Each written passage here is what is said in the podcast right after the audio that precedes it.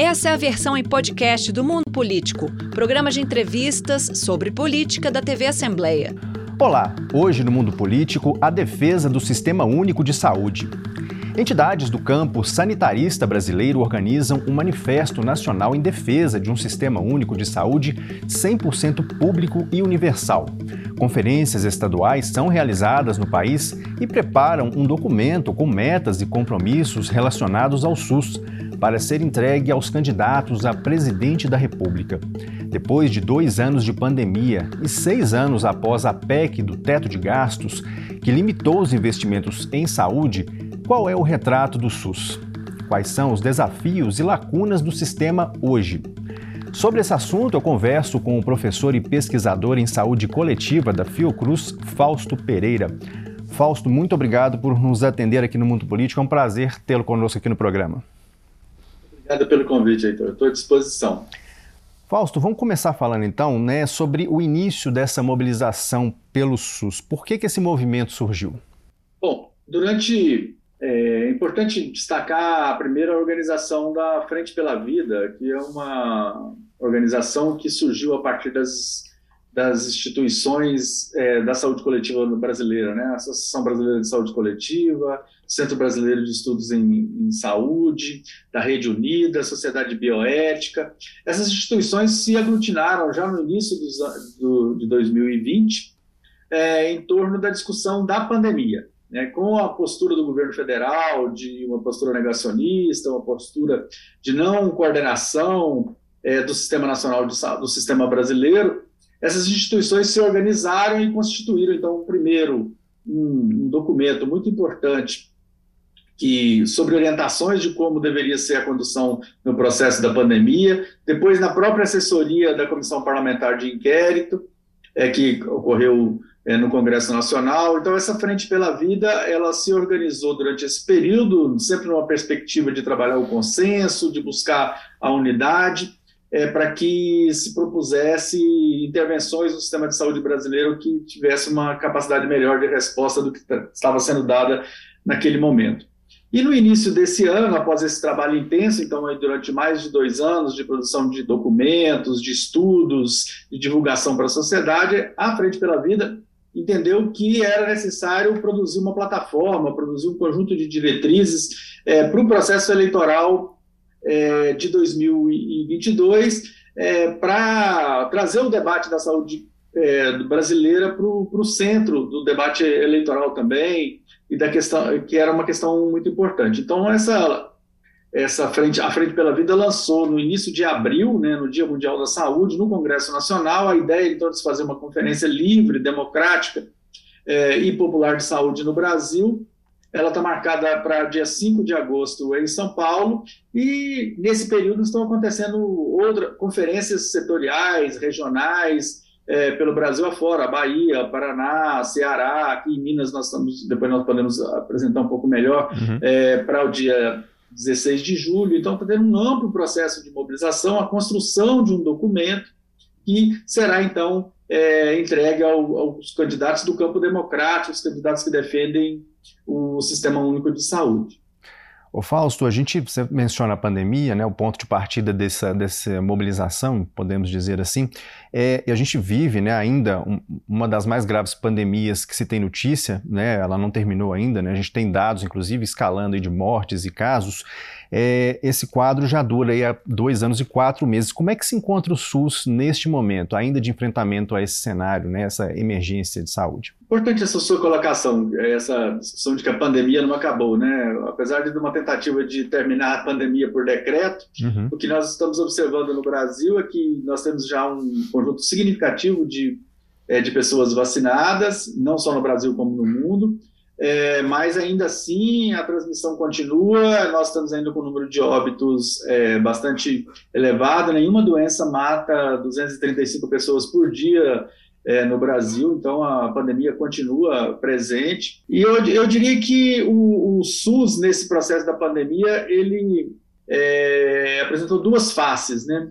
Uma primeira face é, na sua capacidade de resposta, né? que apesar de todas as ações é, negacionistas e ações de de desmantelamento mesmo do processo de organização para o enfrentamento, do, de, do, governo federal não ter assumido o papel é, de coordenação do sistema, de ter faltado insumos, é, de ter atrasado o processo de vacinação, ainda assim o SUS, pela sua capilaridade, pela sua ramificação, por estar presente em, em todos os municípios do Brasil, ele apresentou uma capacidade de resposta, de expansão de leitos de UTI, de capacidade. De... E depois, quando da vacina, a, a, quando a vacina esteve disponível, a capacidade de vacinar no Sistema Único de Saúde. Então, eu acho de um lado, então ele mostrou essa sua capacidade é, de resposta. Do outro, também a pandemia escancarou, mostrou muito a heterogeneidade brasileira, as desigualdades, né?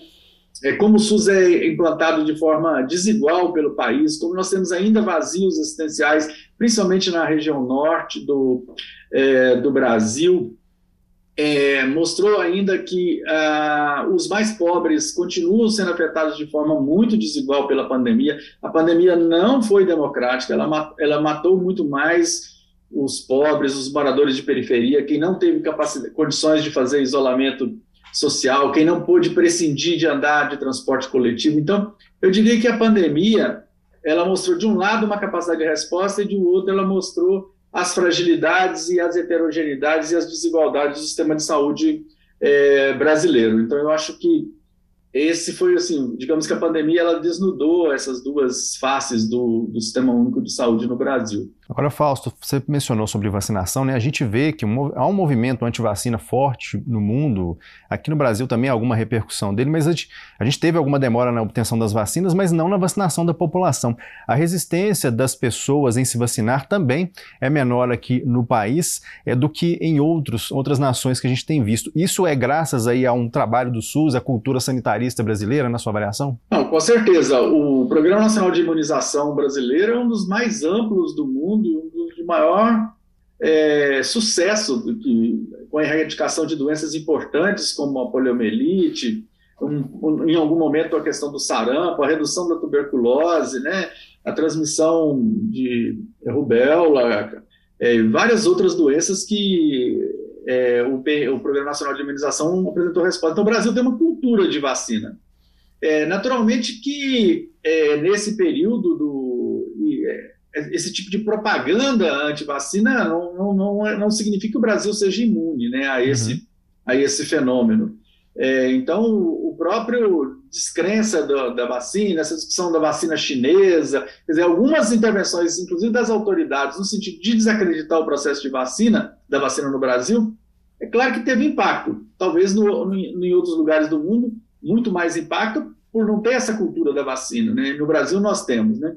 É, Agora, nós também estamos é, ainda com, principalmente a questão da terceira dose, é, ainda com, com problemas, nós precisamos aumentar ainda a cobertura vacinal da população brasileira, e a pandemia acabou trazendo um outro reflexo sobre outras vacinas, que foi a redução da cobertura, né, uhum. da, da, cobertura vacinal das crianças. Então, na polio nós estamos abaixo da meta, na, no sarampo. Então, algumas, algumas doenças que são preveníveis e que são imunizáveis no Brasil há mais de 20 anos, hoje, no momento, estão, é, estão com cobertura baixa, o que significa que nesse período, é, agora, eu não vou chamar de pós-pandemia, mas a transição aí da pandemia, é preciso ter um esforço grande da, do Brasil, da sociedade, mas também do sistema de saúde brasileiro, para recompor e para voltarmos ao nível de vacina que nós tínhamos é, há 10, 5, 10 anos atrás. Isso é uma questão ainda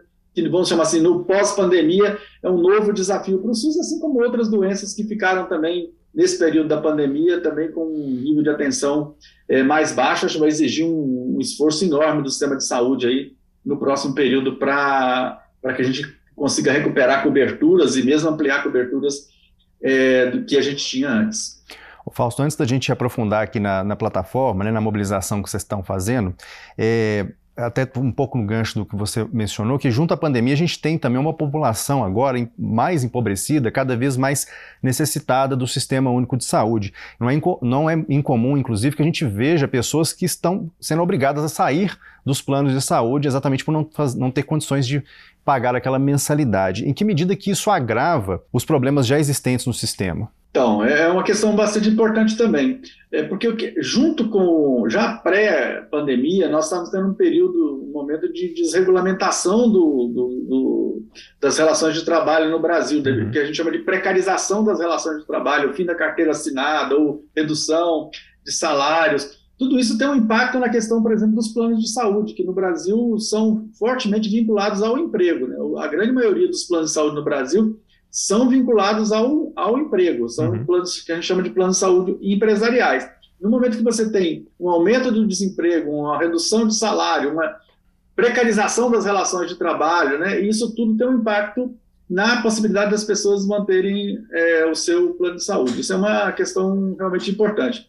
A outra questão é que também durante o período da pandemia algumas ou uma parte das doenças ou a parte dos serviços foram é, redirecionados ou foram interrompidos. Então nós temos aí que a gente chama, né, é, um estoque de pacientes com de câncer, de doenças crônicas como hipertensão e diabetes, várias outras doenças que ficaram com o seu processo de acompanhamento, monitoramento é, prejudicados. Então, isso é, significa cirurgias eletivas, transplantes, todas essas questões tiveram um impacto. Todos os estudos mostram que nós tivemos uma redução importante no atendimento, do, exames preventivos, né? Uhum. Então, mostra que nós tivemos um impacto importante. Então, isso é um desafio para o próximo período. Isso combinado com a redução do financiamento, que você já mesmo falou da emenda constitucional 95, que limita o gasto com saúde, quer dizer, essa combinação de necessidade de re, re, recompor ou de, ref, é,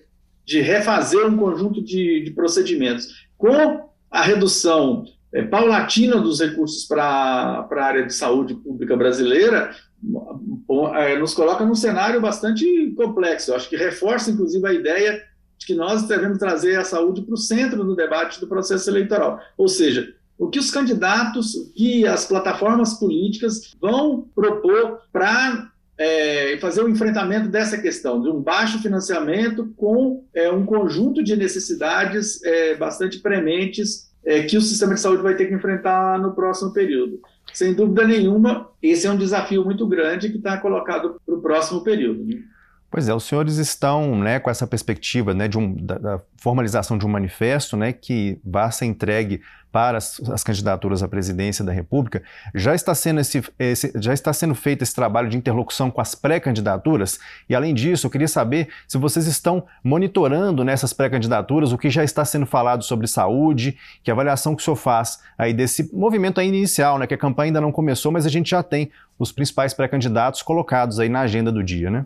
Nós já estamos construindo esse, essa, esse documento, essa, essa plataforma, né? Ela vai ser aprovada, então, no dia 5 de agosto, em âmbito nacional, no, nessa conferência que vai ser realizada é, em São Paulo. A Frente pela Vida também faz o monitoramento do que as plataformas políticas têm tem defendido em relação à questão da área da saúde, ainda como você mesmo colocou, ainda são questões ainda iniciais no campo das diretrizes ainda, né, que estão estão sendo colocadas, mas a gente tem um conjunto de pautas, de reivindicações ou de questões que nós é, estamos pedindo para que o, as, as campanhas se, se posicionem. Né? Uma delas é a questão do financiamento. Nós defendemos que é preciso que amplie se amplie o financiamento público no Brasil de saúde. Para você ter uma ideia, mais da metade do gasto em saúde no Brasil é um gasto privado, não é um gasto público. Então, isso gera um sistema com muitas desigualdades, né? porque aí quem pode mais, quem tem capacidade de pagamento tem acesso a um serviço muitas vezes diferenciado, isso é um, é um problema. Então, nós temos defendido o aumento é, do financiamento público de saúde no Brasil, que só isso pode produzir um sistema é, público e universal. Nós temos defendido que é, é, é preciso se estabelecer uma estratégia para esse momento chamado pós-pandemia, para fazer um enfrentamento é, de tudo isso que ficou represado, é, para recolocar o sistema nos eixos, vamos chamar assim, nos trilhos, para que ele continue fazendo a evolução dos indicadores. Para você ter uma ideia, nós estávamos até 2016 com praticamente todos os indicadores de saúde no Brasil ao longo dos anos, e aí não é, não é não dá é vinculado a um governo A ou B, mas todos os indicadores de saúde no Brasil estavam em evolução, e a partir de 2016, com a política de austeridade, com essa questão do financiamento, nós começamos a ter, primeiro, em alguns indicadores, a, a, a paralisação da sua evolução, como na mortalidade infantil, outros nós tivemos aumento, como na mortalidade materna, outros é, redução da expectativa de vida, por exemplo, que era um fator que estava há mais de 30 anos em evolução no Brasil. Então, é preciso que nesse quadro que está colocado também se apresentem propostas é, de intervenção, de gestão do sistema, é, para que ele consiga dar resposta para é, essas questões. E nós estamos convidando né, para todas as candidaturas do campo democrático para participarem da conferência e para que possam é, discutir com a Frente pela Vida e com outros atores que estão participando desse movimento, que é importante destacar que além da Frente pela Vida estar tá convidando a conferência, mas hoje nós temos partidos políticos, entidades sindicais, movimento popular, Conferência Nacional dos Bispos do Brasil, tem um conjunto de instituições do campo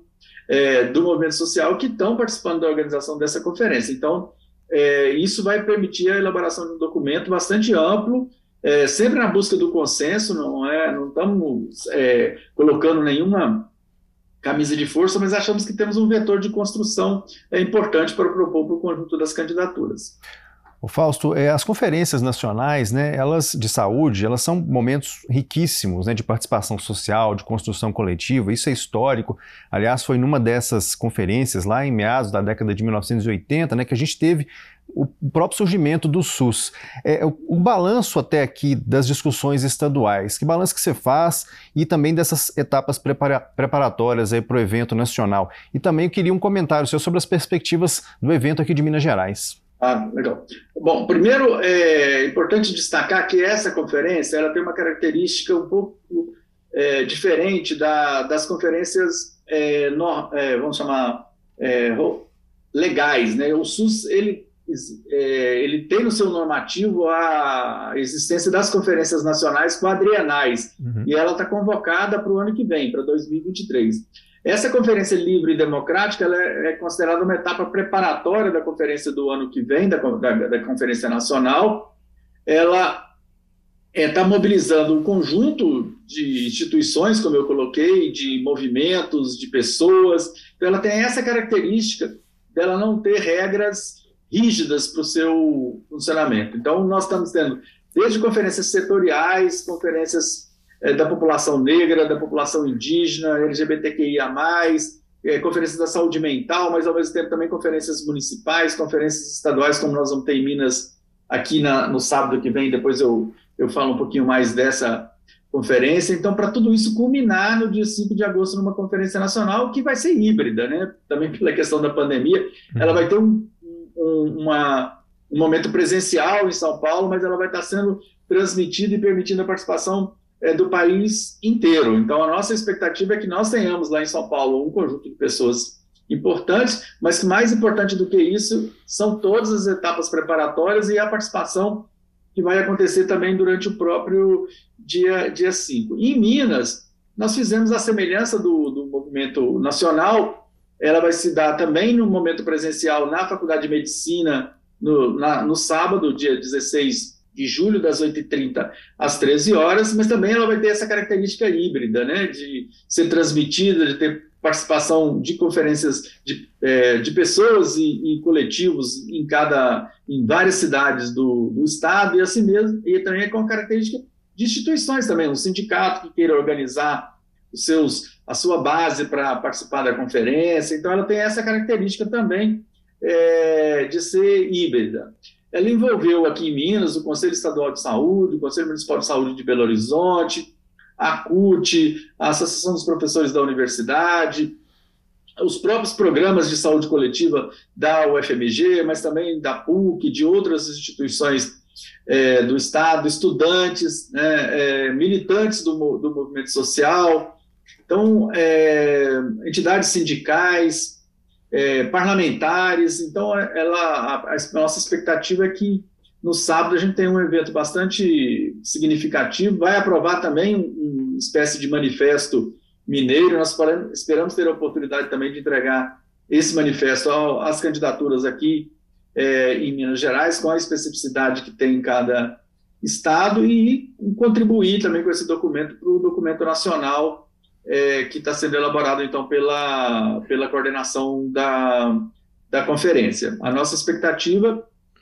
é que é, nós possamos fazer um evento realmente bastante amplo, né, com uma participação bastante expressiva da, da sociedade mineira, com apoio da, da, da Andifes também, né, da Associação Nacional dos Docentes, então nós, do, dos dirigentes de ensino uhum. superior. Então, nós estamos realmente com uma expectativa bastante, bastante grande para esse evento de sábado. O Falso, você mencionou anteriormente sobre essa questão do investimento público em saúde no Brasil, né, e até que o gasto privado é até superior ao investimento público. Eu queria uma análise sua sobre essas perspectivas, essas sinalizações de possível privatização dentro do Sistema Único de Saúde, de que maneira que isso está sendo assimilado por vocês e que preocupações que isso traz para o, o, Sistema Único de Saúde no Brasil? Isso é realmente uma, é, uma, é uma outra questão bastante importante. É, nós tivemos aí na, na, última, no último período, uma década, uma década e, e meia, é, um processo grande de transferência de gestão de um conjunto de unidades do SUS é, para o setor privado, é, seja por organizações sociais ou outros formatos. O que nós temos observado é que é, isso tem gerado é, e aí foi o exemplo de contagem, mas tem outros exemplos aqui em Minas, mas principalmente em outros estados, como Tocantins, Mato Grosso, o próprio Rio de Janeiro. A, a pandemia também mostrou essa, quando acontece essa transferência para o setor privado da gestão, sem os, os mecanismos de controle ou com mecanismos de controle muito insuficientes, nós temos aí uma verdadeira sangria dos corpos públicos, nós tivemos várias operações policiais, inclusive, durante o processo da pandemia, por essa questão. Então, o processo da, da, da privatização, ele é um processo que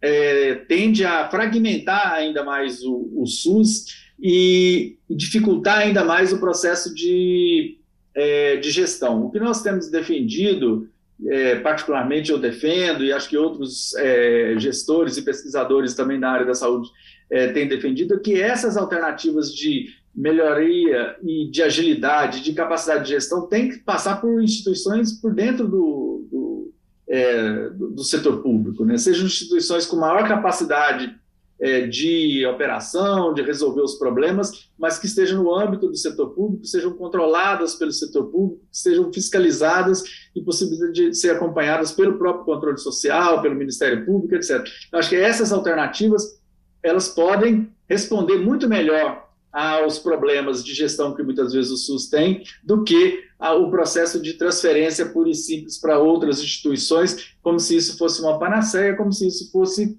resolver os problemas. O que nós temos observado é que, ao contrário, isso tem é aprofundado o conjunto de problemas da gestão do Sistema Único de Saúde. Aqui em Minas, esse problema é mais complexo, ou Fausto? Eu te pergunto isso porque o, o governador Romeu Zema, né, ele é muito simpático a esse modelo das organizações sociais na gestão de hospitais anteriormente públicos. Né? Um modelo defendido não só pelo governador, como, de, como por deputados da base governista aqui na Assembleia. É, isso traz preocupações ainda maiores para Minas Gerais? Porque, na verdade, é, esse modelo das organizações sociais ele já foi amplamente testado no Brasil, né? não é nenhuma novidade, o governador Zema não está trazendo nenhuma novidade. As organizações sociais têm problemas no Rio de Janeiro, têm problemas é, no Mato Grosso, em Tocantins, é, em São Paulo, é, na Baixada Santista, com um conjunto de escândalos, né? que na verdade é, é, o, é você transferir a capacidade, a gestão do Estado para um ente privado. Na verdade, é, no, na questão, por exemplo, dessa tentativa de hospitais isolados da FEMIG de serem transferidos, é, acaba é que isso impacta que você não tem uma proposta efetiva do governo do estado para a FEMIG como um todo. Você fica, você vai fragmentando como se você fosse decompondo a FEMIG em pequenas partes, né? Na, e sem fazer uma proposta, sem elaborar uma proposta que dê conta da complexidade que hoje é o processo de funcionamento da FEMIG. E aí você tem um conjunto de hospitais, por exemplo, da FEMIG, que estão cada vez mais precarizados, cada vez com mais dificuldades, né, cada vez com equipamentos mais ultrapassados, com problemas de recursos humanos, e você, ao invés de elaborar uma proposta de como que deveria funcionar a FEMIG, você vai pegando, tentando pegar unidades da FEMIG e tentando repassar. Primeiro Patos de Minas, agora Juiz de Fora, é, essa tentativa que o governo tem feito, mas sem apresentar uma proposta é, abrangente, totalizante de qual é o, o formato necessário para que a FEMIG possa responder à, importância que ela tem na atenção à saúde dos mineiros. Né? Fausto, a gente já está caminhando para o finalzinho da nossa entrevista, mas eu queria voltar num ponto né, que a gente já falou lá no início e também durante uh, nas suas respostas, é a questão do teto de gastos. Né? É, vocês, nesse movimento, defendem que ele seja revogado? Como é que está sendo tratado essa questão? Que o, só para a gente explicar o contexto, né, a, a, promulgação do teto de gastos foi em dezembro de 2016, né, na questão de, de não aumentar o investimento além do, do crescimento, né, da inflação. É, isso, vocês defendem a revogação dessa essa medida? Você veja bem, o setor saúde, não só em Minas, mas, nem só no Brasil, mas no mundo todo, ele é impactado por dois fenômenos. É, um é o envelhecimento da população e o outro é a incorporação de tecnologia. Né? À medida que a tecnologia é desenvolvida, nós dependemos que o desenvolvimento dos medicamentos, dos equipamentos, sejam acessíveis à população. Quer dizer, o avanço da ciência ele tem que ser, ter impacto para a humanidade. Né? E o, próprio, e o envelhecimento são dois fatores que pressionam pela elevação dos gastos em saúde, não só no Brasil, como em todo o mundo.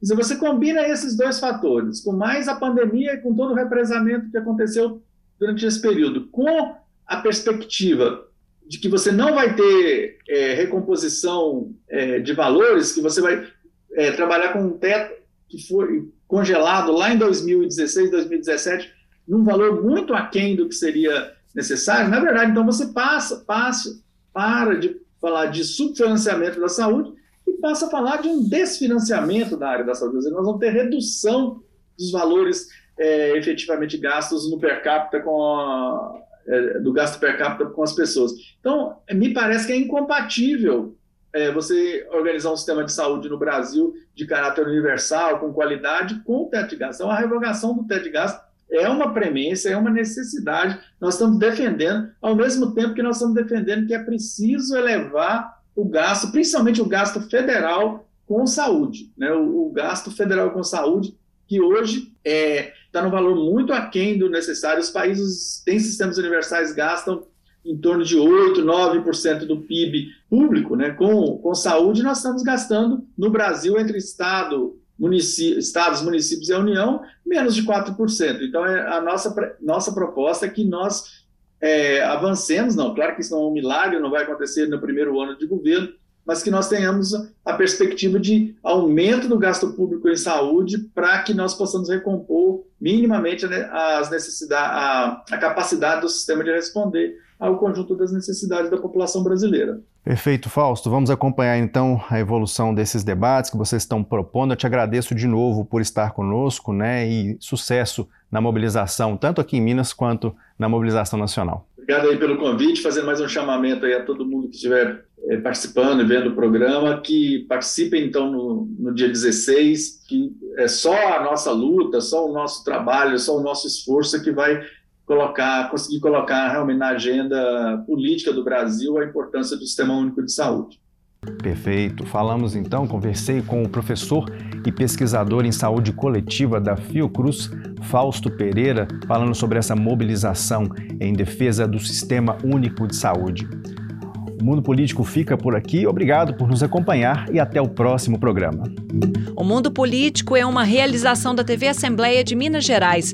Nesta edição, a apresentação foi de Heitor Peixoto, a produção de Tayana Máximo, a edição de áudio foi de Leandro César e a direção de Roberta Vieira. Você pode seguir o Mundo Político nos principais tocadores de podcast. Assim você não perde nenhuma edição do programa. Para assistir a esta entrevista e a outros conteúdos da TV Assembleia, acesse a lmg.gov.br/tv.